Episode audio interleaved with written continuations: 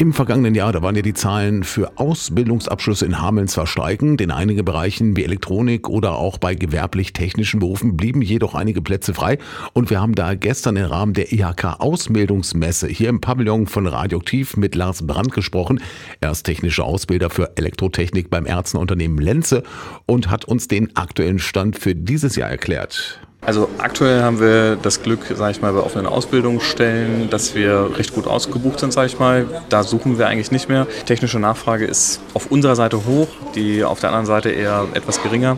Wir suchen gerade vor allen Dingen im Bereich duales Studium, weil wir zukünftig aufgrund von Altersabgängen viele freie Ingenieurstellen haben werden. Und da brauchen wir halt Leute, die in der Zukunft übers Studium direkt in diese Stellen nachrücken können. Und Brandt zeigt sich zufrieden damit, für dieses Jahr bereits viele Auszubildende gefunden zu haben und sucht noch Interessenten für ein duales Studium.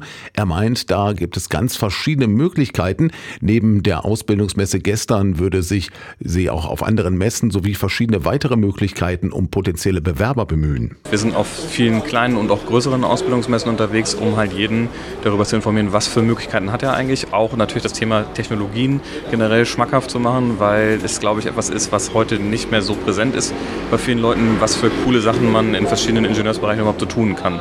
Und was ein wirklich gutes Medium ist, sowohl für uns als auch für die Leute, die Interesse haben, bei uns anzufangen, ist Praktika. Also wir haben eine sehr hohe Übernahmequote bei Leuten, die bei uns ein Praktikum gemacht haben, die uns schon mal kennengelernt haben und andersrum genauso. Und das ist ein toller Weg von beiden Seiten mal zu schauen, wie ist das eigentlich.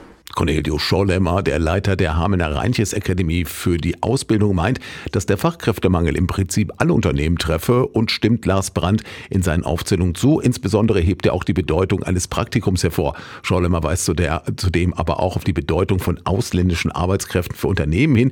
Im Zuge der politischen Radikalisierung wurden zuletzt der Remigrationspläne ein Thema, was die Unterstützung durch ausländische Kräfte in Frage stellen würde.